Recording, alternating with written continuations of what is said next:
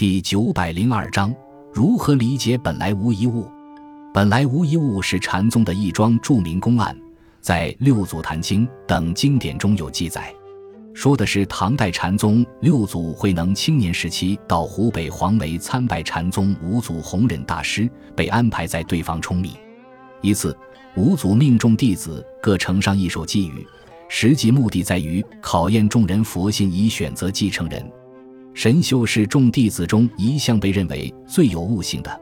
他趁半夜悄悄在佛堂上写下一偈：“身是菩提树，心如明镜台，时时勤拂拭，莫使有尘埃。”清晨时，众僧都夸赞写得好，五祖则默然不语。慧能听说后来到佛堂，因不识字，请别人帮他念。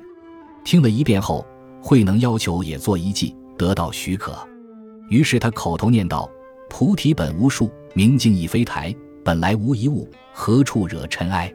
此偈显然更接近佛法空无的思想。于是，五祖将禅宗衣钵传给了慧能，慧能成为禅宗六祖。